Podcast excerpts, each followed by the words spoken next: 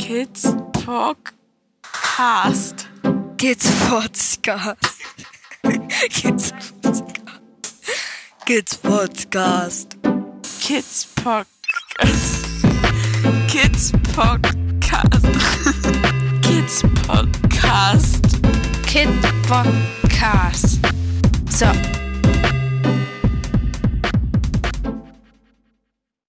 Hallo Momotel. Hallo Christian. Wird mal wieder Zeiten. Ja, ich habe dafür momentan kein Gefühl, wann wir unseren letzten Podcast gemacht haben. Oh, vier Wochen. Ah, vier Wochen? Mhm. Okay. Ja, dann wird das so sein. Also, was ist gerade in Dänemark los? Das Konsultationsverfahren ist abgeschlossen. Nein, wir haben noch nicht das offizielle Schreiben. Das Kon Kon Konsultationsverfahren auf, von der dänischen Kommune ist abgeschlossen. Das haben die jetzt nach Kopenhagen geschickt. Das heißt, von denen müssen wir jetzt noch die Bestätigung bekommen, dass es abgeschlossen ist. Aber zumindest ist, das, ist es von der Kommune abgeschlossen. Somit ist es auch eigentlich für die Jugendämter abgeschlossen, denke ich, hoffe ich. Ja. Was ist noch in Dänemark? Wir haben Ferien gehabt jetzt. Das war wunderschön. Wir hatten eine wunderschöne Ferienwoche. Mhm. Wie, wie, wie, wie, vielen Aktivitäten. Genau. Mit Wandern und echt tollen Dingen, die wir gemacht haben. Wir haben Apfelwein gemacht in Dänemark und Apfelmost. Mm, Was ist noch? Ähm, wir haben demnächst Hilfeplanung mit einem neuen Jugendhilfeträger Und im Jugendamt. und einem neuen Jugendamt, weil die Fälle jetzt an die Der erste von dreien. Genau, weil die Fälle jetzt an die Jugendämter zurückgegeben werden, äh, wo die Eltern leben. Wie ihr sicherlich wisst, werden nach zwei Jahren, wenn Kinder in Pflegefamilien leben, wird das Jugendamt zuständig in dem Ort, in dem die Pflegeeltern wohnen. Dann wechselt das halt. Ja, wenn man ins Ausland geht, Gibt's wechselt keins vor Ort? gibt's keins vor Ort, genau. Und äh, dann wechselt es wieder zurück an die Lebensorte der Eltern. Ja, das wird aufregend. Da haben wir einen riesen Bericht geschrieben. Ich denke, das wird richtig aufregend. Da haben wir Naja, auch neuer, noch- neuer Träger, neuer Berater, neues, eine Jugendamtsmitarbeiterin, die wir bisher nur telefonisch gesprochen haben. Das reicht erstmal an Aufregung. Genau. Und wir sind ja auch noch nicht ähm, zufrieden mit dem, was wir ausgehandelt haben. Da ist noch nicht das letzte Wort gesprochen. Und von daher wird das immer, ja, wird das halt aufregend. Ähm, was ist noch? Die Schule geht wieder los.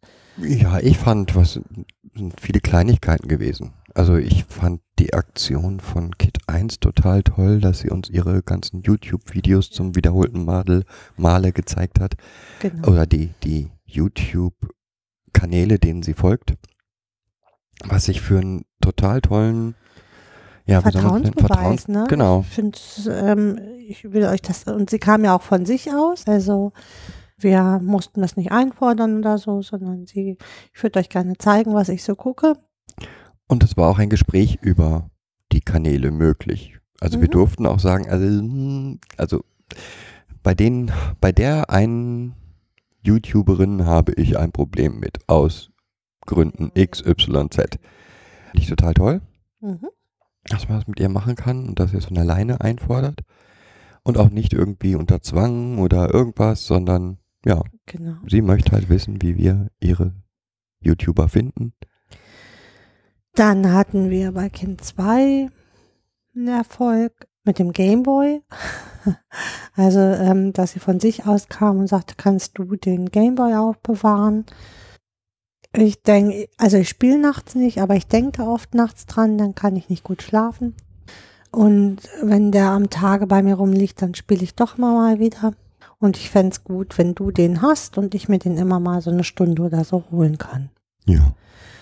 Das war richtig cool, fand ich, weil ähm, wir sie erstmal damit in, sich ausprobieren lassen haben, so seit Weihnachten. Sie für sich jetzt halt so Wege gefunden hat, die ihr an ihr selber nicht gefallen. Mhm. und wo sie sich Hilfe einfordert. Das finde ich richtig gut. Gibt sonst noch was Neues? Ich sag mal, das meiste wird, wird die nächste Woche ergeben, dieses Hilfeplangespräch und was da sich so raus ergibt. Vielleicht melden wir uns dann nochmal wieder. Bin gespannt. Aber sonst gibt es da gerade nichts, würde ich sagen, hier in Dänemark. Nö, genau. Ja, dann hatte ich auf Twitter gefragt oder gesagt, ich möchte unbedingt eine Folge aufnehmen und um Themenvorschläge gebeten. Und insgesamt sind drei Themenvorschläge angekommen. Paula Dehme hatte gefragt, Partizipation in jungen Jahren. Darauf habe ich gefragt, okay, klingt spannend in Bezug auf das Familiensystem oder auch bezüglich den Systemen ringsum Pflegekinder. Und sie sagte in Bezug auf die Erziehung. In Bezug auf Erziehung. Hm. Ja, jetzt ist es nicht unser Hauptthema. Auf der einen Seite schon, Partizipation ist uns sehr wichtig. Ähm, vor allen Dingen im Hinblick darauf, dass wir für uns als oberste Direktive nehmen, dass die Kinder selbstwirksam sind. Mhm. Und für Selbstwirksamkeit brauche ich Partizipation. Jetzt ist für mich auf der anderen Seite, Partizipation ist kein Allheilmittel. Und ich habe immer Probleme damit, wenn Menschen ein, eine solche, einen solchen Baustein als das Allheilmittel nehmen und nach Partizipation schreien.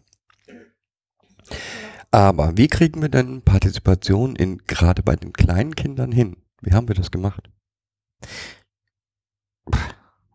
Muss ich echt jetzt überlegen, weil es schon so lange her. Ähm, Naja, im Prinzip geht's doch vor allen Dingen erstmal darum zu beachten oder zu betrachten, wie weit ist denn das Kind? Und zwar jetzt einmal vom Alter her, aber auch von seiner persönlichen Entwicklung her. Und je nach Entwicklungsstand kann ich es partizipi partizipieren lassen. genau, das danach richtet sich das schon. Genau. Mhm. Und ähm, das finde ich auch sehr, sehr wichtig, dass man das auf den Entwicklungsstand Das festmacht. Kind ist mhm, Genau, weil nicht- Überforderung hilft gar nicht, hilft weder dem Kind noch ähm, den Erwachsenen. Was ist denn für dich Partizipation? Für mich ist Partizipation, dass es so gut wie keine Entscheidung hier im Haus gibt, die über die Kinder getroffen werden, sondern eigentlich immer auch die Kinder mit beteiligt werden. Mhm. Teilen. Mhm. Und zwar beteiligt eben nach ihrem Entwicklungsstand und nach ihrem, ähm, betrifft sie das überhaupt? Mhm. Genau. Also es gibt ganz, ganz viele Entscheidungen, die auch was mit den Kindern zu tun haben, die hier trotzdem über sie hinweg entschieden werden. Nee, das wäre ja falsch. Also es gibt Entscheidungen, die zwar die Kinder mit betreffen, aber nur am Rande streifen und äh, somit entscheiden sie die auch nicht. So würde ich es eher sagen. Ja, also ich mache mal ein Beispiel. An welchem Tag wir schwimmen gehen, entscheiden wir. Ja, wer dann mit zum Schwimmen kommt, entscheiden schon die Kinder mit. Ne? Aber den Tag, den legen wir fest. Ja. Weil äh, das muss ja auch bei uns beiden passen. Und Und auch sie geben die Anregung dazu, sie möchten mal gerne wieder schwimmen gehen. Dann schaut man, ähm, wann lässt sich das realisieren. genau. Ähnlich ist es mit äh, die Entscheidung, ihr hinzuziehen. Ja. Da waren sie beteiligt. Ja. Wir hätten es nicht gemacht, wenn eins der Kinder absolut komplett Nein, dagegen gewesen. Dagegen gewesen wäre. Mhm. hätten wir es nicht gemacht. Die Frage, in welches Haus ziehen wir? Die Frage, wo genau ziehen wir hin? Das waren nicht ihre Entscheidungen. Genau, das waren das- Entscheidungen von uns. Ja, das heißt natürlich, Sie waren natürlich mit dabei und auch ihre Stimmen haben gezählt, aber wir haben es dann halt anhand von anderen Faktoren auch bestimmt. Also ne, uns haben viele Häuser gefallen und auch den Kindern haben viele Häuser gefallen, mm, aber sie sind dann trotzdem nicht in Betracht gekommen aufgrund von anderen Faktoren. und, und diese, diese Entscheidungstiefe, sag ich mal, die sie haben, wächst natürlich, je älter sie sind. Wir haben schon früh angefangen im Bezug von Essen. Also es ähm, gab immer drei Lebensmittel, wo wir gesagt haben, die müssen nicht mehr probiert werden. Da können sie schon, also wenn sie da einmal für sich Ekel empfunden haben, dann müssen sie die nicht mehr probieren. Und das Witzige daraus ist äh, entstanden, dass sie irgendwann viel später gesagt haben, ich, jetzt möchte ich es doch nochmal probieren. Ich möchte nochmal gucken, ob meine Abneigung dazu wirklich so ist. Aber Essen ist auch insgesamt ein gutes Beispiel. Mhm. Also wir haben von eigentlich entsteht kein Essen hier im Haus, ohne dass die Kinder mitreden dürfen. Das heißt nicht, ähm, dass sie bestimmen, weil sonst gäbe es jeden Tag Nudeln. Ähm, aber es ist schon so, dass man fragt, so was wollen wir heute essen und dass dann Vorschläge kommen und man dann gemeinsam beschließt. Oder ich möchte mal wieder, ne, so als Genau. kleiner waren, ich möchte mal wieder Nudeln essen oder ich möchte mal wieder Reis essen Genau. oder Das Ernstnehmen der kindlichen Wünsche spielt dabei eine große Rolle. Hm, wobei man sagen muss, dass von der Entscheidungsspielraum eines Säuglings oder eines Kleinkindes natürlich auch auf seine Welt, also klein ist, weil sein Horizont, sein, sein Wissenshorizont einfach über Folgen und welche Auswirkungen das haben kann, nicht, nicht da ist. Also liegt diese Entscheidung dann natürlich bei den Eltern. Ja, aber genauso darum geht's ja. Ich sag mal, wenn man jetzt zum Beispiel Geschenke zu Geburtstag oder Weihnachten nimmt. Ein sechsjähriges Kind kann ich zwar fragen, was wünschst du dir? Ich würde nicht auf die Idee kommen zu sagen, ähm, hier hast du 50 Euro, such dir was aus. Weil es weder weiß, was 50 Euro sind, noch ähm, äh, ne, eine Idee hat, wie groß das ist. Aber ihm dabei helfen, ähm, aber ihm dabei helfen und vielleicht ähm, mehrere gegen mehrere Sachen raussuchen und sagen, so jetzt entscheide du dich für welches von diesen dreien möchtest du. Was nicht heißt, dass es dann das Geschenk bei uns bekommen hat. Ja, aber ähm, je, je kleiner das Kind ist, umso mehr muss ich ihm halt bei der Entscheidung, Man muss das steuern. genau, Also, muss ich die, Unterscheid die Entscheidung steuern. Mhm. Und das hat für mich Entscheidung steuern, hat für mich nichts mit Manipulation zu tun. Es ist ein Steuern und das ist auch die Aufgabe von Eltern, genau bestimmte Dinge zu steuern. Ja, Ja. also anderes Beispiel. Sehr früh haben wir unsere Kinder gefragt, und nicht alle interessierte es, aber was möchtest du anziehen? So, die Kinder, die sich dafür interessiert haben, die dort eine Entscheidungshoheit wollten, muss man ja trotzdem beraten und sagen, naja, morgen ist Wetter nicht so, das heißt, dein Kleid macht jetzt mal so keinen Sinn. Was hältst du von?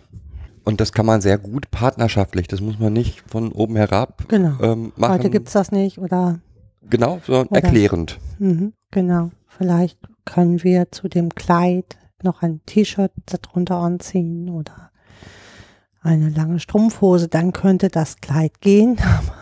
Genau. Wenn es Bindfäden regnet, sind vielleicht die Sandalen dazu jetzt nicht gerade eine gute Idee.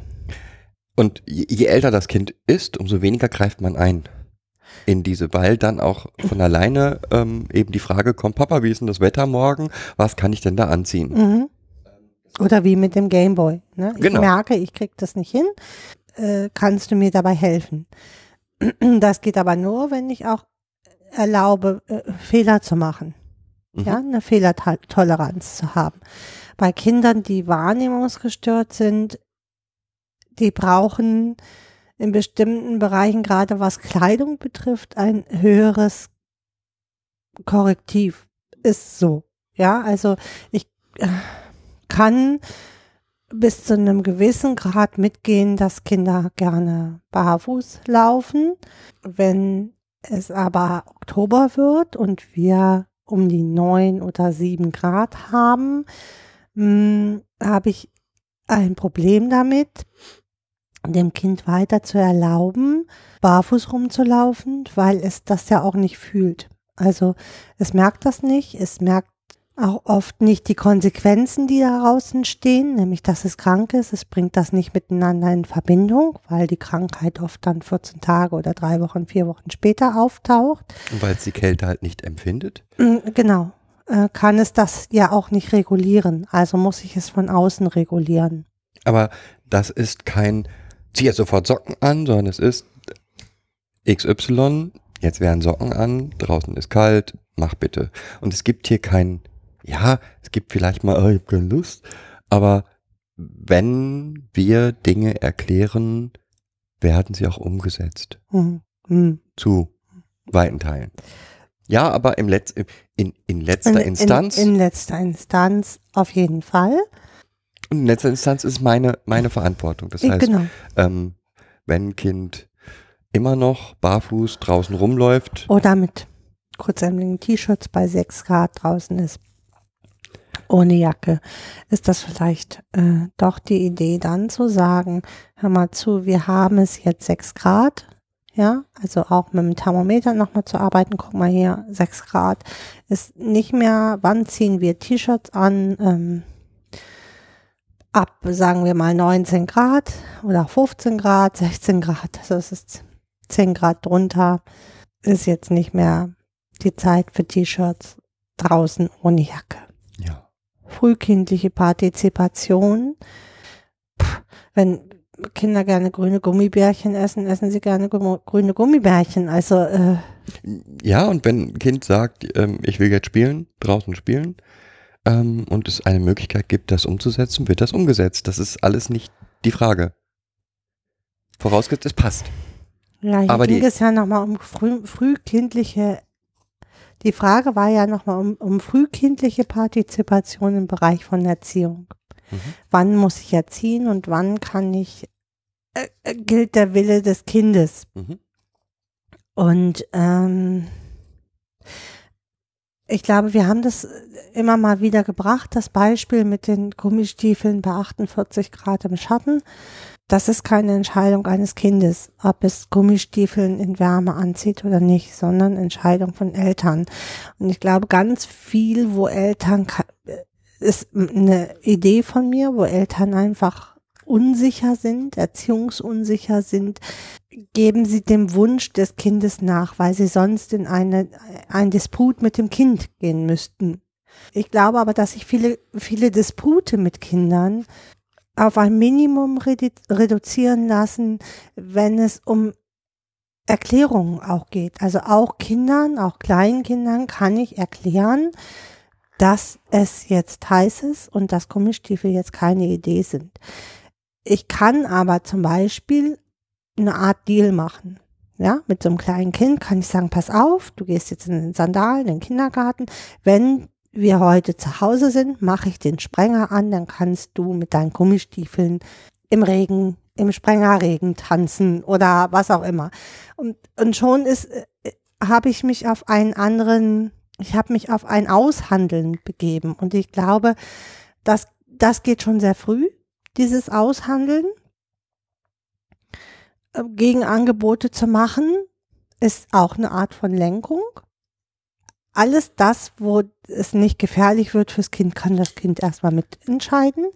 Aber bei 48 Grad äh, im Regenmantel und äh, Regenstiefeln ist einfach, ist ein No-Go, ist eine Gefährdung des Kindes und dann haben Eltern die Entscheidungshoheit. So muss man das sagen. Wie du gerade sagtest, finde ich auch ganz wichtig. Also alles das, wo das Kind gefahrlos selber entscheiden kann, kann es doch auch gerne entscheiden. Ich werde nicht, wobei da gibt es noch eine, für mich eine weitere Regel, also einmal gefahrlos fürs Kind Mhm. und zum anderen, es geht ja auch um eine Gemeinschaft. Mhm, genau. Und also gerade hier sind es fünf Personen, die miteinander leben und dort muss, müssen bestimmte Regeln existieren, damit dieses Leben angenehm ist. und zwar für alle. Genau. Also es geht ja nicht nur darum, dass, dass es dem Kind gut geht, Sondern, ja, sondern dass es den Eltern auch gut geht im Ja. Rahmen ihrer Elternschaft. genau. Und da sind zum Beispiel für mich solche Regeln, auch wenn ich da wahrscheinlich jetzt auf großen Protest stoße, gemeinsam Abendessen, gemeinsam Mittagessen Ja. am Tisch ähm, ist eine dieser Regeln. Mhm. Weil, und ich finde es witzig, dass alle unsere Kinder, auch die, die schon nicht mehr im Haus wohnen, diese Regel als, ja, als für sich auch wichtig erachten.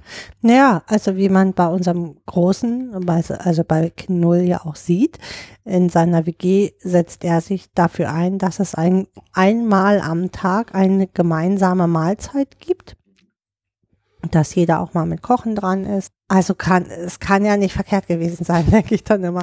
Ähm, es hat ja auch was miteinander, also es, es gibt halt immer das Gefühl von Miteinander. Ähm, ich erfahre ganz viel über den Tag des Kindes. Also gerade ich, wo ich ja auch viel raus bin aus, aus der Erziehung hier, erfahre dann erst, wie der Tag gewesen ist was passiert ist, wer sich mit wem gestritten hat, warum das Kind sich da eingemischt hat. Man kann noch mal Dinge klären, ob das klug war oder nicht so klug war, sich da einzumischen, ähm, was man beim nächsten Mal anders machen kann. Und äh, von daher, ich möchte, also was gut war, was schlecht war am Tag, auch, auch die Kinder erfahren von mir ganz viel, warum ich jetzt vielleicht angespannt bin, warum ich heute schlechte Laune habe, was ja für, gerade für solche Kinder immer extrem wichtig ist. Und sie erfahren es nicht, indem ich hier rummecker und rumpaule, sondern indem ich sage, boah, ich hatte heute einen echt anstrengenden Tag und ich bin heute echt an meinem Limit. Und ich bitte darum, dass heute bestimmte Dinge einfach gut laufen. ich echt keine Lust habe auf Kämpfe. Und ich, ich habe immer das Gefühl, dass es viele Dinge entspannt. Also die Kinder wissen, wo sie dran sind. Sie wissen, dass wenn es dann bei dem Abräumen-Szenario Stress gibt, ähm, wissen sie, okay, sie sind nicht gemeint. Es ist einfach nur jetzt, Mama hat schlechte Laune und dann sollte das echt, äh, war es jetzt nicht gut, dass ich was, was ich gemacht habe oder so. Aber also sie hat jetzt einfach schlechte Laune und ich bin nicht das blöde Kind. So. Ja, aber das heißt ja auch, zeigt ja auch wieder, worum es eigentlich geht. Ähm, dieses gemeinsame Essen ist eben, hat dann keinen Selbstzweck, mhm. sondern der Zweck ergibt sich dadurch, dass wir diesen, dieses gemeinsame Essen auch entsprechend gestalten. Mhm. Und ähm, ja, wir hatten hier Kinder, die ähm, überhaupt keine, am, am Anfang Kinder, die nicht mit uns am Tisch essen wollten, mhm. sondern am liebsten nur rumgelaufen, rumgelaufen sind ja. und ähm, beim Laufen eben was gegessen haben.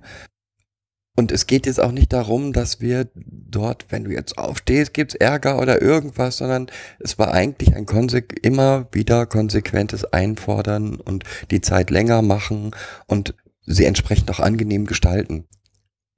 Genauso geht's auch insgesamt um Essen. Also nochmal, es geht nicht nur darum, dass die Kinder mitentscheiden dürfen, was sie essen, sondern auch, dass sie mithelfen beim Essen kochen, dass sie äh, eingebunden sind in die täglichen Dinge. Und mhm. dadurch erhalten sie automatisch viel Mitentscheidungs.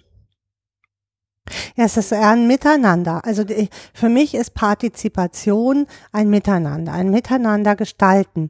Und da gibt es halt Dinge, wo Kinder mehr mitgestalten können und wo sie weniger mitgestalten können. Und das entwickelt sich anhand des Alters des Kindes. Also immer weiter. Es geht, der Spielraum der Mitgestaltung wird ja immer größer, je älter das Kind wird. Und das halte ich auch als normal. Also, ähm, ja. Ich finde es nicht gut, wenn Kinder mitentscheiden, welche, ich, ich spreche jetzt mal im Rahmen vom Kindergarten, wenn Kinder mitentscheiden, äh, was für Strafen es gibt für. Ich finde, man muss Regeln haben, aber äh, Regeln, äh, also wenn es darum geht, dass die Regeln gebrochen werden. Mhm. Ähm, da habe ich immer ein Problem mit. Auch zu Hause. Auch zu Hause, ja, ja, weil ich ähm, immer so finde, es gibt, es macht so einen Loyalitätskampf, mhm. also es entsteht so ein Loyalitätskonflikt, ähm, einmal sich mit dem Verbünd, also mit dem, mit dem Geschwisterkind zu verbünden eigentlich möchte es sich mit dem Geschwisterkind verbünden und uns unterstützen und, und war doch nicht so schlimm und weiß ich nicht. Ähm, andererseits, ja, möchte es natürlich auch den Eltern gefallen. Also nochmal, geht gar nicht. Ja. Äh, Strafen sind sowieso nicht das unser, unser eigen, oder halte ich sowieso für ein schlechtes Erziehungsmittel. Passiert, ne? Passiert. Manchmal brauchst du auch. Ähm, ja, aber, ne, also, ja, aber es ist ein, das schlechteste Mittel, was man wählen kann. Ja. Und ähm, Nein. Passiert äh, oft in so Drucksituationen, ne? Ja. Wenn man echt, ja, wenn, wenn, wenn es so hochgefahren ist, dass ähm, im Endeffekt nichts mehr geht. Ja. Es gibt ganz viele Dinge, wo ich finde, dass, dass es ganz, ganz schlimm ist, wenn die Kinder mitentscheiden. Mhm. Also ähm, wie viele, wie oft ich erlebt habe, dass die Kinder mitentscheiden, wo es denn hingeht zum Urlaub, ähm, äh, wo die Eltern denn jetzt wohnen, Punkt, Punkt, Punkt. Und da muss ich sagen, nein, es ist übersteigt den Horizont der Kinder. Hm. Und alles, was den Horizont der Kinder übersteigt, ist meine Aufgabe zu entscheiden. Das heißt nicht, das heißt nicht über den Kopf hinweg entscheiden. Man kann sie mit einbeziehen, Ja, haben aber wir das im Urlaub gemacht? Dieses Jahr, glaube ich, das erste Mal. nö, wir haben das auch sonst schon mal gemacht, dass wir ihnen dann vorher den Campingplatz gezeigt Ja. haben. Wie immer. Aber Zwei die Camping- Entscheidung, Die letzte Entscheidung blieb bei uns, aber trotzdem gesagt, guck mal, wir haben hier den Campingplatz und den Campingplatz. Habt ihr was, wo, wo ihr hin möchtet? hm, Oder wir haben ähm, gesagt, wir möchten drei Wochen haben wir zur Verfügung. Da geht's auch einmal an den Strand. Wo möchtet ihr das? Anfang, Mitte, Ende. Eine Woche. Ja, also schon immer einbeziehen, aber immer auf ihrem Niveau und auf ihrer und letztlich die Verantwortung für jede Entscheidung trage ich. Und das ist unseren und Kindern das- auch klar. hm, und das hat ja auch mehr. Also Urlaub ist ja jetzt nicht nur fürs Kind, so finde ich immer. Urlaub macht man äh, ja mit den Kindern, wenn man Kinder hat, sonst macht man Urlaub nämlich alleine. Und äh, Urlaub entsteht dann oft in den Ferien, weil man die Kinder ja auch betreuen muss. Aber in erster Linie geht es ja auch darum, dass man sich als Eltern entspannt und ähm, wieder seine, ich sag mal, Arbeitsfähigkeit her, ähm, herholt. So, ja. Das hört sich jetzt blöd an, aber ähm, für Kinder wäre es wahrscheinlich gar nicht so wichtig, jetzt wegzufahren. Doch. Ich habe, also das, was ich gerade gesagt habe, dass ich nicht möchte, dass Kinder es entscheiden, hat für mich zwei Seiten. Ähm, hat zum einen die, die Seite, das können die gar nicht entscheiden, also die sollen was entscheiden, was sie gar nicht entscheiden können. Und zum anderen ähm, dieses Verantwortung abgeben der Eltern. Und das finde ich ganz schlimm, weil nochmal die Entscheidung, wo es hingeht, liegt bei den Eltern. Wenn es schief geht, wenn es blöd war, ist es Schuld der Eltern, nicht Schuld des Kindes. Und ich habe nicht oft, schon oft in der freier Wildbahn, sag ich mal, solche Sätze gehört. Na, du wolltest ja hier hin. Ja? Du wolltest ja unbedingt schwimmen gehen. Und jetzt müssen wir es auch, sieh zu, dass du es auch schön hast. Und das, ähm, nee. Also, das, das kann ein Kind nicht entscheiden, ob es am Strand schön ist oder nicht. Ähm, es wird mit einbezogen, ja, Aber wie gesagt, ich stehe da auch zu und sage, also El äh, Urlaub Ja. ist ja nicht nur was für die Nein. Kinder, sondern auch für die Erholung der Eltern. Und es sollten alle was davon haben. So. Und auch das ist ganz wichtig. Natürlich ist die Entscheidungsfähigkeit, die Partizipation der Kinder wichtig, aber auch ich bin Mensch mit Bedürfnissen und und auch mein- Partizipation. und auch ich darf partizipieren an der Situation. genau. Also, Und wenn ich jetzt ähm, am Montag überhaupt gar keine Lust habe, in den Zoo zu gehen und das Kind gerne in den Zoo gehen möchte, dann muss ich halt mit dem Kind aushandeln, wie kriegen wir das jetzt irgendwie übereinander. Das kann aber heißen, dass ich mich einfach strikt weigere, an dem Tag in den Zoo zu gehen. ja.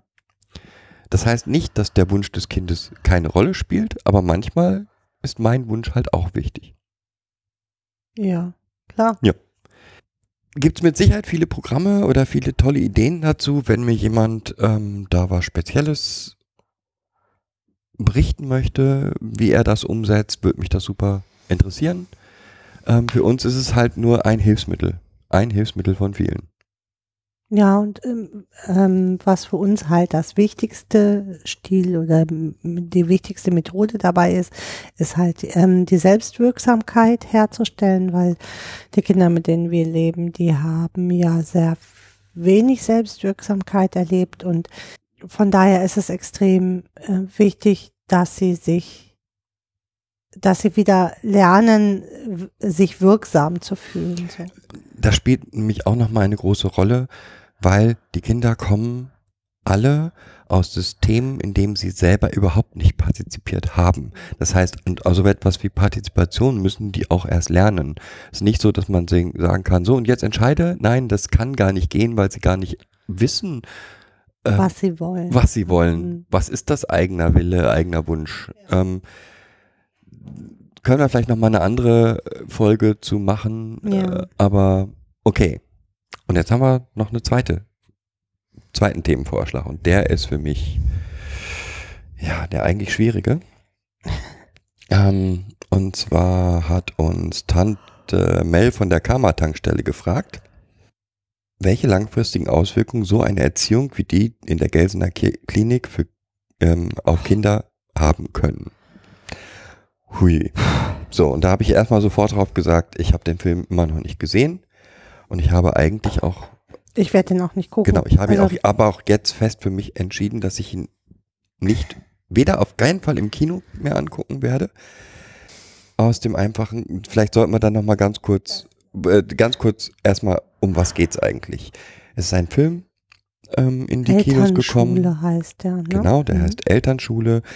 Und zwar äh, geht es um die mehrwöchige stationäre Therapie für Kinder in der Kinder- und Jugendklinik Ge- Gelsenkirchen in der Abteilung Pädiatrische Psychosomatik. P pädiatrische Psychosomatik. Psychosomatik. Noch viel schlimmer. Ähm, in diesem Film, ich habe einige Trailer davon mir angeschaut. Ich habe ich hab ja nur reingeguckt und musste dann abbrechen, weil ich ähm, hier Schnappatmung gekriegt habe und ähm, mir die Bilder, die in meinem Kopf entstanden sind, ähm, ja, ich glaube, wir würden hier von Co-Traumatisierung, also des Systems sprechen. Das hat mich hier wirklich so zurückgeworfen, wo ich, ähm, wo ich so für mich gedacht habe, was, was was bilden sich Erwachsene ein, wie, wie sie mit Kindern umgehen dürfen, mit Lebewesen umgehen dürfen. Hinzu kommt, dass natürlich diese Trailer auch immer auf Effekt geschnitten sind. Das heißt, ähm, ich sag mal, so die Sachen, die mir in Erinnerung geblieben sind. Ähm, gleich zu Beginn ein circa, weiß nicht, vier, fünf Jahre altes Kind, das den Stinkefinger in die Kamera zeigt. Wo ich denke, was soll das? Kein Kind wird das tun. Ein vierjähriges Kind versteht überhaupt nicht, was der Stinkefinger Hat es ist. vielleicht gesehen, aber je nachdem, wie ich darauf reagiere. Ne? Also, völlig, völlig. Dann als nächstes ein, ähm, ein, ein Säugling, der direkt erbrochen hat, so ein typisches Kotzkind. Sicherlich kein angenehmes Bild, aber die Frage ist, hat das was mit Psychosomatik zu tun? Ähm, kann es, aber weiß ich nicht. Ähm, und dann kam, was für mich den Ausschlag gegeben hat, warum ich gesagt habe, gar nicht, das wird für andere gar nicht so eine schlimme Passage gewesen sein. Eine, ich glaube, das war eine Kranken, entweder eine Krankenschwester oder eine Psychologin, ich glaube eine Psychologin von der Klinik, mh, die dann erzählt hat in diesem Trailer, dass das ja Kinder sind, die keine Regeln kennen und sie hier klare Regeln umsetzen und sie werden es nicht glauben, nach kurzer Zeit kuscheln die Kinder dann schon mit mir. Hm. Und da war für mich das absolute No-Go. Das war genau der Punkt, wo ich gedacht habe, das, das kann hier nicht ernst Es hat mich mh, sofort an so ein Bootcamp erinnert. Also die, die, die, Mm, Jetzt mal gerade zu Mhm. dieser äh, zu dieser. Szene. Ähm, wir haben hier schwerst traumatisierte Kinder, die ähm, wo wir immer den Experten, äh, sprich Vormündern oder wem auch immer, wenn es nicht gute Vormünder sind, erklären müssen, dass wenn diese Kinder Nähe suchen, das kein Zeichen von Vertrauen ist. hm, gerade am Anfang nicht. Gerade am Anfang nicht, sondern es hat was mit Kontrolle. Hm. Und wenn dann eine Und- Psychologin einer Klinik im Prinzip dieses Kontrollverhalten des Kindes, des Kindes als- würdigt, hm. als Vertrauen interpretiert, Hm. dann kann ich, kann ich das Was nicht soll ich von dieser Psychologin halten? Also soll ich ihr jetzt sagen, Sie haben leider keine Ahnung von Kindern? Kann ich nicht, weil ich äh, sie nicht kenne und nicht, wei- nicht direkt gesehen habe, wie sie arbeitet. Ich kann nur die Sachen nehmen, die ich gesehen habe im Trailer und die äh, haben mich wirklich ja zurückgeworfen, wie man Kinder schreien lässt, damit sie aufhören zu schreien. Nein, daran glaube ich nicht. So. Also Doch, es gibt es, ja, es gibt äh, so ein altes Buch. Jedes, Ki äh, jedes Kind kann schlafen. Da, da wird genau sowas beschrieben, wie dass man die Kinder schreien lassen muss, damit sie sich selbst beruhigen. Kinder lernen Beruhigung über beruhigt werden am Anfang. Ähm, und so kann es funktionieren, dass sie lernen, sich selber zu beruhigen. Auch als Mutter kann ich natürlich bestimmte Situationen ausdehnen, je nachdem, wie das Weinen des Kindes ist, wie ja, wie not, notwendig es jetzt ist, direkt in eine Bedürfnisbefriedigung zu gehen. So. Ähm, aber da, dafür entwickle ich in der Regel als Mutter ein, ein Gefühl. So. Habe ich dieses Gefühl nicht, muss es mir von außen beigebracht werden, was was das Bedürfnis des Kindes jetzt ist, wie das Schreien ist und was jetzt als nächstes zu tun ist. Und da, dafür gibt es hervorragende Erziehungsprogramme, wie das SAFE-Programm ähm, von Professor Dr. Brisch, glaube ich, mitentwickelt. Ja. Da gibt es ganz, ganz viele Systeme, die Müttern, die, die dort Probleme haben, helfen. Gerade hier ähm, Goldbeck und Ziegenhain, die haben doch in, in Nordrhein-Westfalen eine riesen ähm, ähm, Beratungsklinik für Schreibabys. Auch hier in, in Schleswig-Holstein gibt es, ähm, ich glaube, die, in der Uniklinik in Kiel, die äh, haben da so ein Programm für Schreikinder. Gibt verschiedene. Jetzt das, was weil du vorhin gesagt hast, das funktioniert nicht. Doch, es funktioniert. Ja, es funktioniert leider. Ähm, das Problem ist, wenn ich anstatt Beziehung aufzubauen, diese Beziehung ignoriere, kon kontrolliert entziehe, ja. erzeuge ich Kinder, die so sind, wie die Kinder sind, wenn sie hier bei uns ankommen. Mhm. Ähm, wir haben, ich werde sagen, welche Folge es ist. Ich, wir hatten eine Folge über ähm, Nienstedt-Westermann, über die verschiedenen Phasen. Ja, das war die zweite, glaube ich, schon, die wir direkt nach dem Trauma gemacht haben. Und ne? ähm, Nienstedt-Westermann beschreiben hervorragend, dass die Kinder, wenn sie in Pflegefamilien kommen, drei Phasen durchmachen. Mhm. Und eine der Phasen ist die Anpassungsphase. Und die erste Phase, Genau. wenn sie ankommen. Mhm. Und Kinder in dieser Anpassungsphase funktionieren. ja, hervorragend. Das heißt, wenn ich einem Kind in einer Anpassungsphase sage, setz dich links hin, dann setzt es sich da links hin, ohne zu hinterfragen, macht das Sinn, macht das nicht Sinn. Mhm. Genau. Sie aus dieser Anpassungsphase herauszukriegen, dauert Jahre. Jahre. Mhm. Ja. So richtig harte Arbeit. Da geht es nämlich um die Selbstwirksamkeit, weil Kinder, die schreien und deren Schrei nicht ähm, gestillt wird, also den, deren Bedürfnis nach Nähe und Aufmerksamkeit jetzt nicht gestillt wird, die, die erleben sich halt nicht wirksam. Sie sind mit ihrem, ihrem Bedürfnis, was sie haben, waren sie nicht wirksam. Und ähm, somit sind sie unwirksam. Also, und erlernen, egal was ich mache, es kommt sowieso keiner. Und aus dieser Phase, wie gesagt, wir, das haben wir, glaube ich, in der gleichen Folge auch gesagt, wir feiern hier eine Party, wenn das Kind zum ersten Mal sagt, ich hasse euch. Fick dich. Genau. ähm, warum? Weil es, weil, weil die Beziehung, die du zu dem Zeitpunkt zum Kind aufgebaut hast, so stark ist, dass sie selbst diese Beziehung in Frage stellen können. Genau. Wenn ich jetzt aber Kinder habe, die keine Beziehung zu den Mitmenschen aufbauen, dann funktionieren die deswegen, weil sie ständig Strafe erwarten, aber sie funktionieren nicht aus eigenem Antrieb. Das Und- ist ja auch egal. Also äh, selbst wenn sie eine Strafe kriegen, haben sie wieder nur gelernt, dass sie mit ihrem, mit dem, was sie angewendet haben, nicht wirksam waren und erhalten dann eine Strafe. Wir, wir haben hier einen Spruch und der heißt, es gibt keine grundlos aggressiven Kinder und die gibt es auch nicht. Es gibt sie nicht. Es, hinter jedem Verhalten eines Kindes steckt eine Ursache. Ja, und wir haben eine zweite für uns ganz wichtige Aussage, nämlich ich verändere an den Kindern gar nichts. Genau. Das heißt, ich als Pädagoge kann einen Raum gestalten, in dem kind, das Kind sein Verhalten ändert. Das heißt, ich kann mit ihm auf die Reise gehen und suchen nach den Ursachen. Und wenn das Kind verstanden hat oder für sich, fängt noch viel haben immer gesagt, wir bauen die Bindung nicht auf. Wir bieten Bindung ja, an. und da, genau, Ne, da fängt es allein schon Ja. an. Das ist, ähm, das hat was mit dem Blickwinkel zu tun. Ich kann Bindung anbieten. Ob das Kind diese Bindung annimmt oder nicht, liegt nicht an mir. Ja, sondern es liegt am Kind, ob es sich traut, diese Bindung, die ich ihm anbiete, anzunehmen. Denn diese Kinder haben alle, alle massiv Enttäuschung erlebt mit erwachsenen Personen. Sie haben sich unwirksam gefühlt. Sie haben sich nicht geliebt gefühlt. Sie wissen überhaupt nicht, was es heißt, sich geliebt zu fühlen. Woraus soll ein Kind einen Erfahrungs, also das ist der Erfahrungsschatz des Kindes. Woraus soll ein Erfahrungsschatz des Kindes bestehen, äh, sich geliebt zu fühlen?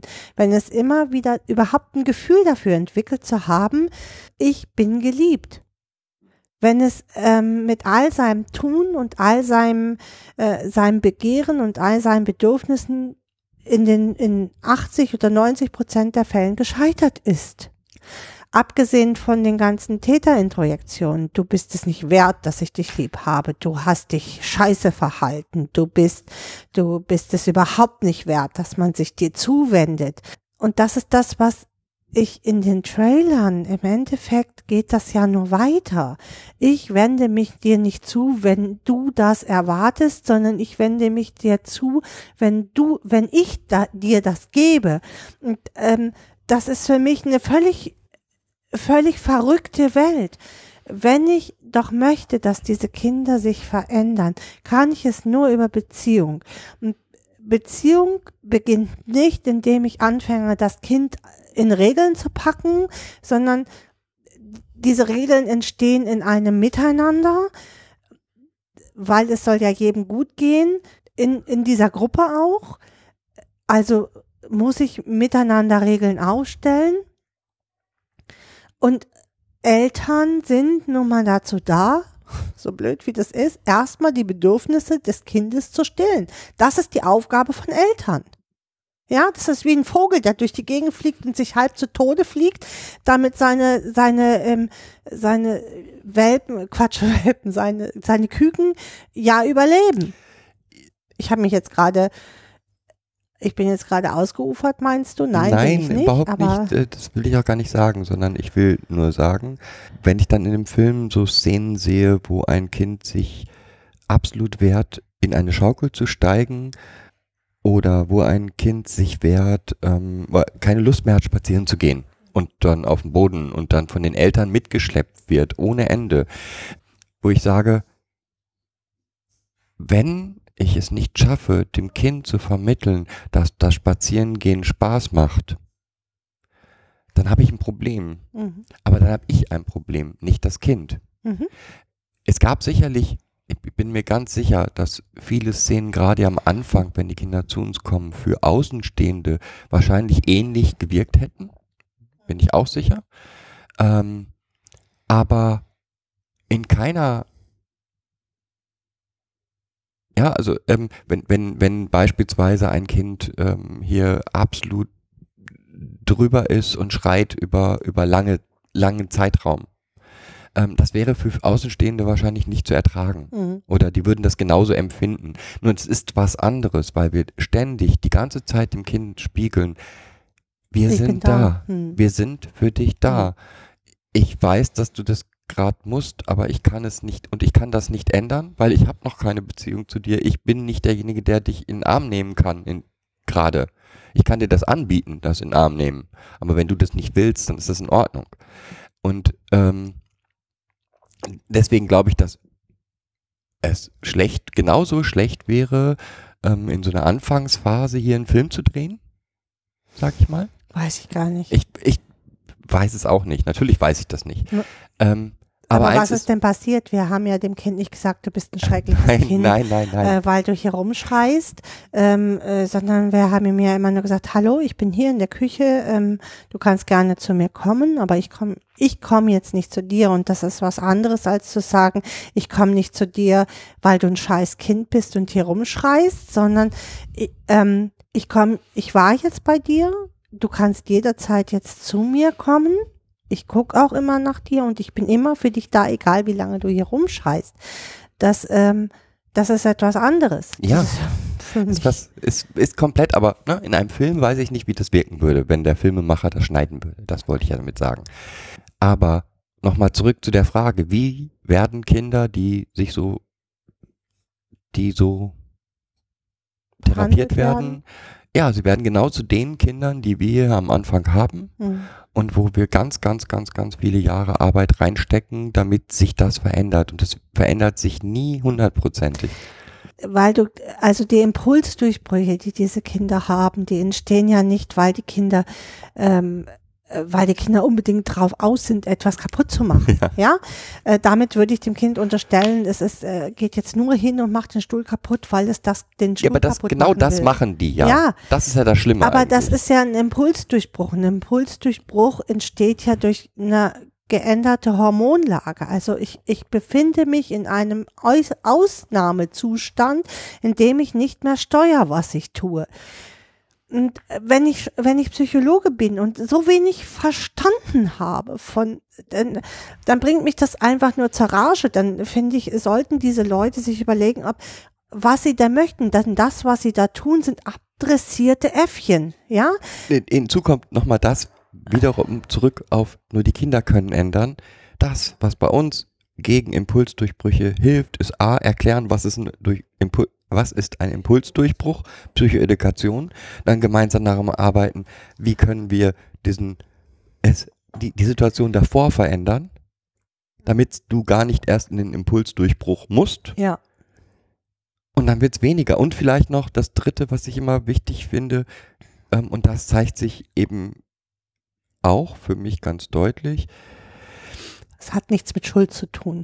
Äh, einmal, es hat nichts mit Schuld zu tun und zweitens, es ist eine fehlende Sprache. Hm. Ja, also ein Kind, was nicht in der Lage ist, ein, eine andere Sprache zu haben für Nein, ich will das nicht, als Schreien, Brüllen, Treten, treten, wird machen. Schreien, Brüllen, treten, um sagen, sagen zu dürfen, ich will das nicht. Nee, zu dürfen eben nicht. Ja. Das war nämlich genau das Problem, dass Genau. es das nicht sagen durfte, also musste es irgendwie anders den Willen ausdrücken, über halt Schreien, Brüllen, ähm, kaputt machen, Ja.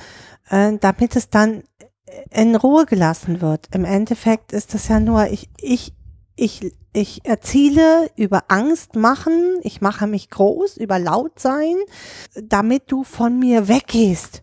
Endlich. Und das ist die einzige Möglichkeit, die diese, die, diese Kinder haben. Und wenn man mich fragt, was aus diesen Kindern wird, das kann ich nicht sagen. Es gibt Kinder, die trotz, trotz eines Bootcamps, ja, das ist Ganz ähm, toll werden. ganz toll werden, ähm, weil sie begriffen haben, dass die Leute, die dort mit ihnen umgegangen sind, echt keinen Plan hatten und für sich Mittel und Wege gefunden hat, damit umzugehen. Aber die meisten Kinder, die in ihrem Elternhaus schon massive Hilflosigkeit erlebt haben, erleben in dieser Klinik weiter Hilflosigkeit. Äh, und dass andere Menschen über sie bestimmen und sie zu Dingen zwingen, die sie nicht wollen. Das ist für mich in, in allen Fällen immer weiter ein Übergriff. Das ist Missbrauch. Von, das ist Missbrauch. Das ist Missbrauch meiner Machtposition als Erwachsener. Und das hat in einer Klinik für Kinder nichts zu suchen, finde ich. Was wäre denn für dich, also nochmal, ich sage ja auch nicht, dass es nicht Situationen gibt, in denen man als Eltern überfordert ist, Mhm. ähm, Ja. wo man Hilfe braucht. Ja. Da bin ich auch fest überzeugt. Es Also- gibt ein Buch von, von Ziegenhain und äh, Goldbeck, so, ähm, jetzt erst ähm, 2017 oder 16 erschienen, wo es auch um Verhaltensauffälligkeiten und Bindungsstörungen geht Mhm. Und wo auch Empfehlungen Ja. daraus entstanden sind. Das empfehle ich allen Fachkräften. Ja, ähm, weiß ich jetzt gerade nicht, wie Gucken das heißt. raus. Gucken wir raus und verlinken das auf unserer Seite. Dann das Programm Safe ist auf jeden Safe. Fall eine Alternative. Genau, es gibt noch ein ähm, ähm, anderes Programm, das fällt mir jetzt gerade nicht ein. Und es gibt noch so ein Elternmonitoring, wo man über Videoaufnahmen den Eltern arbeitet. Was sind denn die Bedürfnisse überhaupt des Kindes? Und wie bin ich als Eltern dam- damit umgegangen und habe ich das Bedürfnis überhaupt erkannt meines Kindes?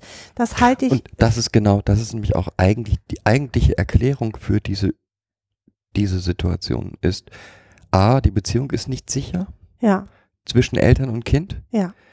Genau. Das kann daran liegen, dass die Eltern eben nicht klar signalisieren, Genau, dass sie immer ambivalent Im- reagieren und das Kind daraus keine äh, klare Verhaltensstruktur entwickeln konnte. genau. Das ist die eine Sache. Die zweite Sache, die ist dass sie die Bedürfnisse des Kindes gar nicht lesen können. Ja, also das Kind eigentlich klar signalisiert, das und das möchte ich, das und das brauche ich gerade und die Eltern nicht in der Lage sind, das zu lesen. Aber wie gesagt, es geht darum, die Bedürfnisse des Kindes zu lesen und zu verstehen. Das Schlimme an diesem Film ist für mich, dass er nur ein Symptom ist, dass es nur die, der Spitze des Eisbergs ist, weil Psychologen, die rumlaufen und sagen, wir müssen was gegen die kleinen Tyrannen tun. Ähm, Kinder sind keine Tyrannen. Ja? Es gibt keine, genau, es gibt keine Kinder, die jemanden absichtlich tyrannisieren. Äh, das gibt es nicht, äh, sondern es gibt Kinder, die nicht gelernt haben, darauf zu achten, wie die Bedürfnisse des anderen sind, weil ihre eigenen Bedürfnisse nie wahrgenommen werden worden sind. Wie, wie sollen sie dann erkennen, wie die Bedürfnisse des anderen sind? Ja, Kinder sind hier keine Störenfriede in unserer Gesellschaft und ich habe das Gefühl, sie werden immer mehr zu Störenfrieden in unserer Gesellschaft. Sie sollen immer mehr nur noch funktionieren. Das erinnert mich an The Wall von Pink Floyd, wo alle so hintereinander herlaufen und wir trichtern sie oben rein und so haben sie zu funktionieren. Nein, so ist das leider nicht. Ähm, Gott sei Dank. Ja.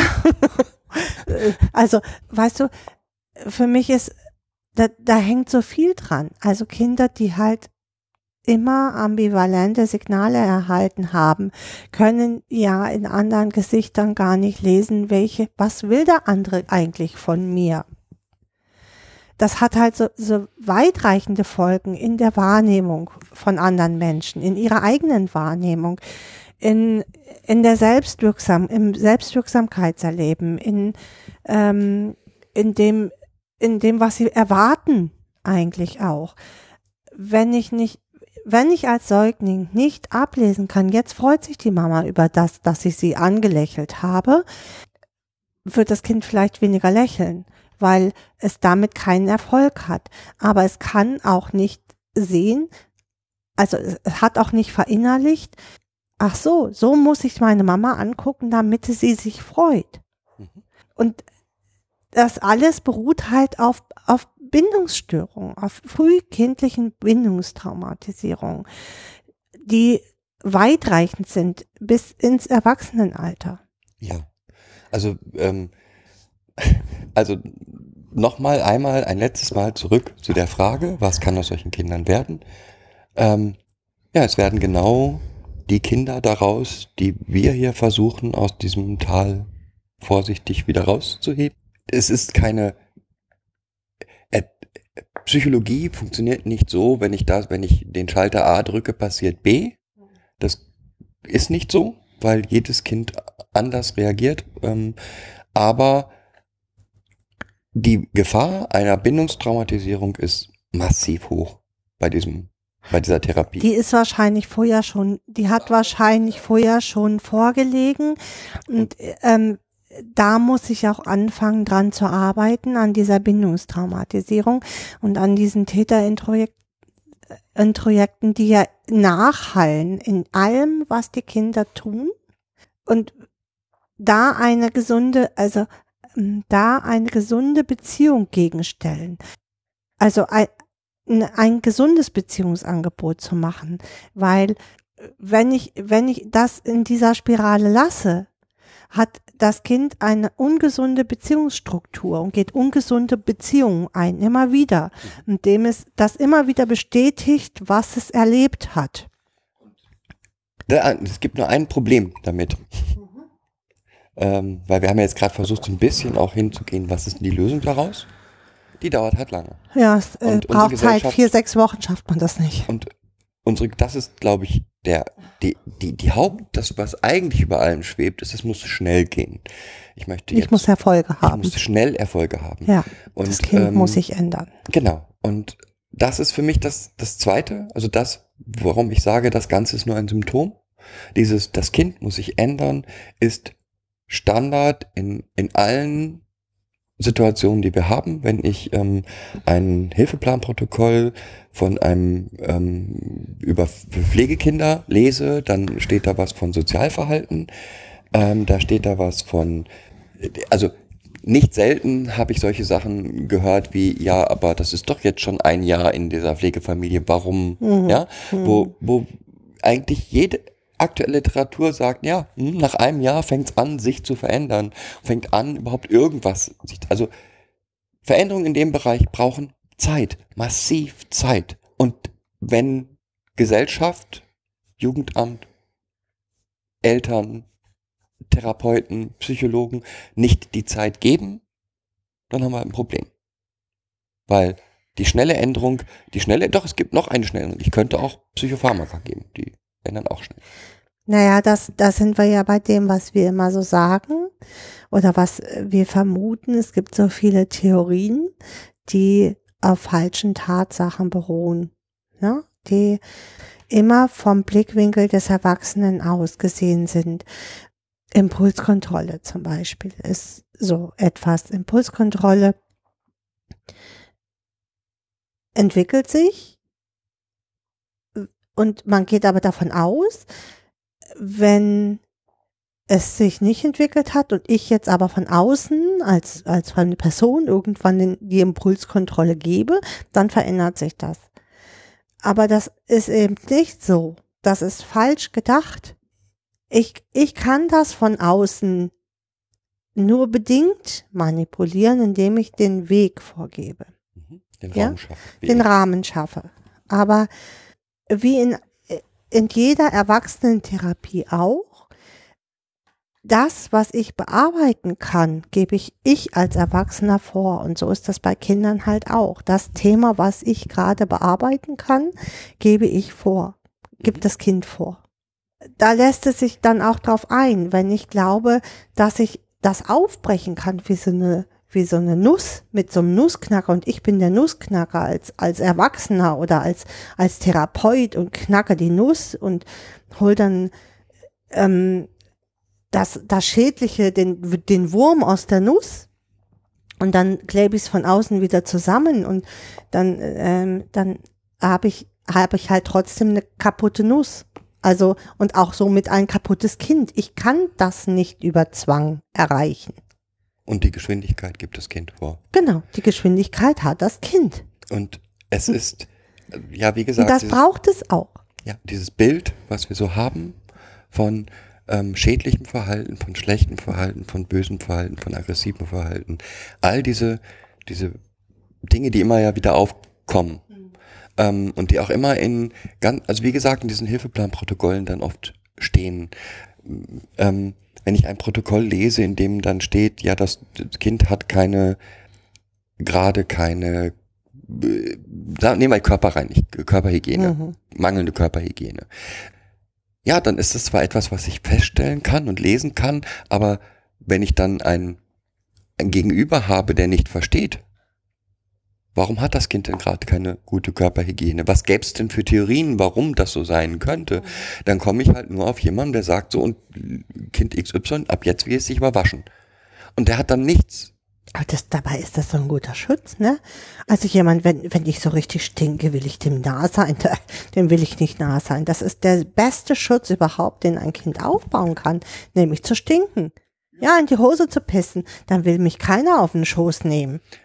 Das kann die eine Möglichkeit Ja. sein. Es kann aber auch einfach an, an, an der mangelnden eigenen Wahrnehmung liegen. Es kann an tausend, so, und, aber genau da, das ist ein schönes Beispiel. Ja. Also, was machen viele Institutionen? Sagen, äh, das, das geht jetzt nicht, das muss weg, weil Genau, das, ist böse. du musst das jetzt lernen von außen. Was machen wir? Wir versuchen gemeinsam herauszufinden, wo liegt denn die Ursache für dieses Verhalten? Und es können verschiedene Ursachen sein. Und es gibt Ursachen, also nehmen wir zum Beispiel an, äh, es geht um Schutz. Ich will nicht, dass du mir nahe kommst. Dann hört das auf in dem Moment, wo, wo das Kind versteht, ich werde dir nicht nahe kommen. Mhm, genau. So. Ich, ich, du kannst mir nahe kommen, indem ich ihm die Selbstkontrolle gebe und sage, du kannst mir nahe kommen, du kannst mich fragen, ähm, kannst dich auch bei mir auf den Schoß, kann ich mich bei dir auf den Schoß setzen, dann, dann darfst du das. Natürlich, egal wie du, wie sehr du stinkst. Aber das ändert sich nicht, indem ich das Kind überwältige und auf meinen Schoß zwinge und sage, äh, du brauchst doch kuscheln. Genau. Ja, äh, dann ist es wieder ein Übergriff von einem Erwachsenen. Und außerdem stecke ich dich jetzt zweimal am Tag in die Badewanne, Ja, damit du nicht genau. mehr so stinkst. Das ist auch ein weiterer Übergriff, genau, äh, ähm, dem ich das Kind dann einfach in die Badewanne zwinge. Nur weil mein, mein Geruchsempfinden Empfinden. Äh, gekr sich gekränkt fühlt. Ja? Ja. natürlich fühlt sich mein Ge Geruchsempfinden gekränkt, wenn ein Kind ständig nach Ka äh, Kacke, Pisse und, und, und Schweiß stinkt. Ja, das tut es. Sehr empfindlich sogar. Nichtsdestotrotz ist das ja dann mein Problem. Also es ist mein eigenes Problem, was ich, was ich habe, nämlich, dass ich gerade nicht gut damit umgehen kann, dass das Kind stinkt. Also wären wir wieder so bei so einem Stückchen CSI-Pädagogik. Und das wäre ein schönes Beispiel. Also ich nehme wahr, das Kind stinkt, fürchterlich. Ich mache Theorien, das könnte das sein, das sein, das sein. Ähm, versuche dann in die Richtung einer jeden meiner Theorien ein bisschen zu arbeiten und werde dann ganz schnell feststellen, es ist vor allem das. Also bei hier, hier ist es meistens Schutz. Ähm, und Wenn ich, wenn ich es nicht hinkriege, das Kind in die Badewanne zu kriegen, das Kind aber vielleicht gerne schwimmen geht, Ja. dann gehe ich halt ins Schwimmbad. Meine Güte, ist mir doch wurscht. Also, es gibt tausend, nur wie gesagt, auch nochmal, dass die Veränderung, dass das Kind Körperhygiene betreibt, werde ich nicht erzwingen. von außen. Von erzwingen. außen erzwingen. Dann ist es immer ein Übergriff, den ein Erwachsener wieder über ein Kind genau. hat. Und diese Kinder, von denen wir sprechen und von denen wir auch in diesen Kliniken sprechen, die haben massiv unter ihren Eltern gelitten auf unterschiedlichsten Ebenen, auf äh, Ebene von Bindungen. Es- Es kann nochmal, Ne, äh, ja, das kann, natürlich kann es auch, es gibt sicherlich auch Dinge, wo es im Kind liegt. Ja? Es kann äh, tausend Sachen sein. Es können Sachen sein wie beispielsweise, ja, es, alle körperlichen Dinge müssen überprüft werden. Wenn ein Kind nicht spricht, kann es sein, dass es nicht spricht, weil es nicht hört oder schlecht hört. Ähm, wenn ein Kind, was auch immer, Wenn ein Baby schreit, kann es unterschiedliche Ursachen haben. Es kann sein, dass es ständig Blähungen hat. Es kann sein, dass es sich zu wenig spürt, ähm, dass es halt Wahrnehmungsstörungen hat und von daher schreit, weil es sich ständig nicht wahrnehmen kann und äh, Schreien halt ein, ein Impuls Resonanz setzt, ist. eine, eine, eine Resonanz ist und sie, es sich dadurch besser spüren kann. Es kann ganz viele unterschiedliche Ursachen haben. Diese Ursachen, ja, muss, diesen Ursachen muss ich halt versuchen, auf den Grund zu gehen. Und ein Kotzkind, äh, dessen Reflux gestört ist, wird nicht weniger kotzen, weil ich es anbrülle und ihm sage, dass das jetzt echt eklig ist. Wir haben es hier oft mit Kindern zu tun, die diese Dinge nicht wiedergeben können, die also so viel Kontrolle einsetzen, mh, dass sie halt nicht erbrechen, dass sie gar keinen Brechreflex mehr haben oder halt Stuhl sich verhalten. Das sind alles psychosomatische Beschwerdebilder. Die werde ich nicht verändern, indem ich das Kind dazu bringe, dass es kotzt oder halt äh, sein, oder Ja. es ihm verbietet zu kotzen oder was auch immer. ja, Jede Veränderung kann nur im Kind stattfinden. was wird aus diesen Kindern? Kann ich nicht sagen, kann ich nicht. Also, Ich glaube, wir haben einen, einen schönen, ein grob erzählt, ja, was alles möglich ist. Und also ich werde mir diesen Film nicht antun, weil dann könnte es sein, dass ich ähm, meinen Respekt vor anderen Menschen verliere. Und das möchte ich auf gar keinen Fall. ähm, ja, ich könnte mir auch nicht angucken, weil, wie gesagt, bei jedem der gezeigten Sachen ich wahrscheinlich an, ja, an schwerst traumatisierte Kinder denken müsste, bei denen ich genau diese Verhaltensweisen gesehen habe und das Leid, was dahinter steckt, erlebt habe. Ja. Also nicht direkt erlebt, sondern miterlebt habe. Und ähm, das muss ich nicht, das, das, das kann ich gar nicht. Also ich müsste mich vor diesem, ich glaube, ich muss mich vor diesem Film schützen. Ich darf ihn nicht sehen. ja, so geht's mir auch. Ähm, okay. Haben wir find- jetzt denn jetzt alle Fragen beantwortet oder gab es noch eine Es Hörer? gab noch eine Hörerfrage, die werden wir aber ähm, verschieben, weil da hat er sich als ähm, Interviewpartner angeboten, aber solange wir hier keinen Glasfaser haben oder einen Ach so, wer- wer ist es denn? Das, dann, wenn es soweit ist. Okay. Ähm, ich glaube, das ist eine runde Folge geworden. Ziemlich zerfasert, wir aber es sind, ist äh, halt so. Ja, wir, und wir kommen, und das Witzige ist, finde ich, dass wir immer wieder zu diesen, zu diesen drei Dingen eigentlich kommen. Drei? Ja, ich glaube, es sind drei. Erzähl. Ich, ich kann Beziehung, ich als Erwachsener kann Beziehung anbieten. Nicht einfordern. Ne, genau, nicht einfordern. Ich verändere nicht das Kind, sondern das Kind kann es noch verändern. Und mit Zwang erreiche ich mal, mal gar nicht. Also, außer dass das Kind abtaucht. Ja. Und dass es ich auch verliere, Immer, also dass, äh, dass es weiterhin in seinem, äh, seinem Erleben blau, bleibt, dass ähm, es von Erwachsenen missachtet wird und es ständig Übergriffe erlebt auf ich seine. habe noch eine Sache, die fällt mir jetzt gerade mal so ein, was so zum Schluss. In diesem Trailer wurden, habe ich glaube ich 20 Kinder gesehen und 15 Kinder waren in der schweren Dissoziation, Hm, in der schwersten Dissoziation. okay. Ähm, was So. für mich auch, ja, also mehr, mehr muss ich, also wer das, jeder, der weiß, was Dissoziation ist, heißt, versteht, was ich damit sagen will. Das heißt, ich habe 20 Kinder gesehen und 15 in schwerster, lebensbedrohlicher Angst. Und ähm, ja, mehr, mehr kann ich Naja, dazu du nicht sagen. kannst dem halt nicht entfliehen, ne? Als Kind. Du bist da eingesperrt, wahrscheinlich ist noch eine geschlossene Abteilung, du kannst da nicht weg. Deine Eltern sind auch nicht da, von denen Doch, du normal. Die sind auch mit da, ne? Aber Aber mal von denen er, erlebst du ja auch keinen Schutz als Nein. Kind. Also äh, von denen erlebst du keinen Schutz. Die äh, von den von den Erwachsenen, wo du jetzt gedacht hast, pff, das sind fremde neue Erwachsene, die bringen mir jetzt vielleicht Schutz und dann erlebst du erneut, dass auch fremde Erwachsene dir keinen Schutz bieten. Was was was hast du dann äh, für Erwartungen in dieser Welt? Also ähm, ja, also es kann dich doch nur in tiefste Depressionen bringen und entweder nimmst du dir irgendwann als Kind das Leben, indem du dich ständig in, in Gefahren begibst oder du dissoziierst halt. Äh, Das sind die zwei Auswege, die du als Kind hast.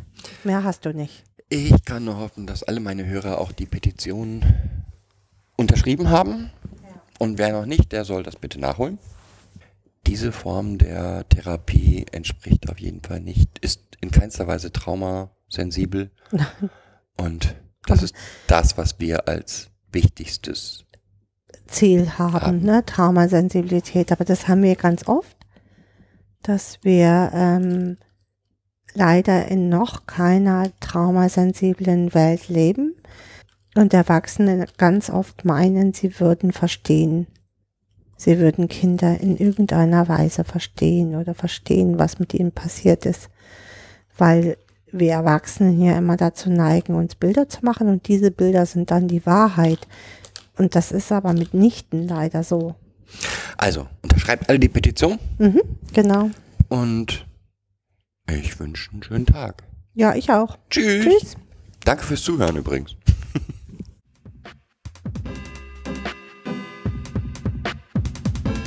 Das war eine weitere Folge Kids Podcast. Danke fürs Zuhören. Show Notes und die Möglichkeit zu Kommentaren unter kidspodcast.de. Anregungen, Ideen und Feedback per Mail an info at kidspodcast.de oder per Twitter an kids-pod. Wenn euch diese Episode gefallen hat, empfehlt sie weiter oder gebt Bewertungen in iTunes oder anderen Podcast-Portalen ab.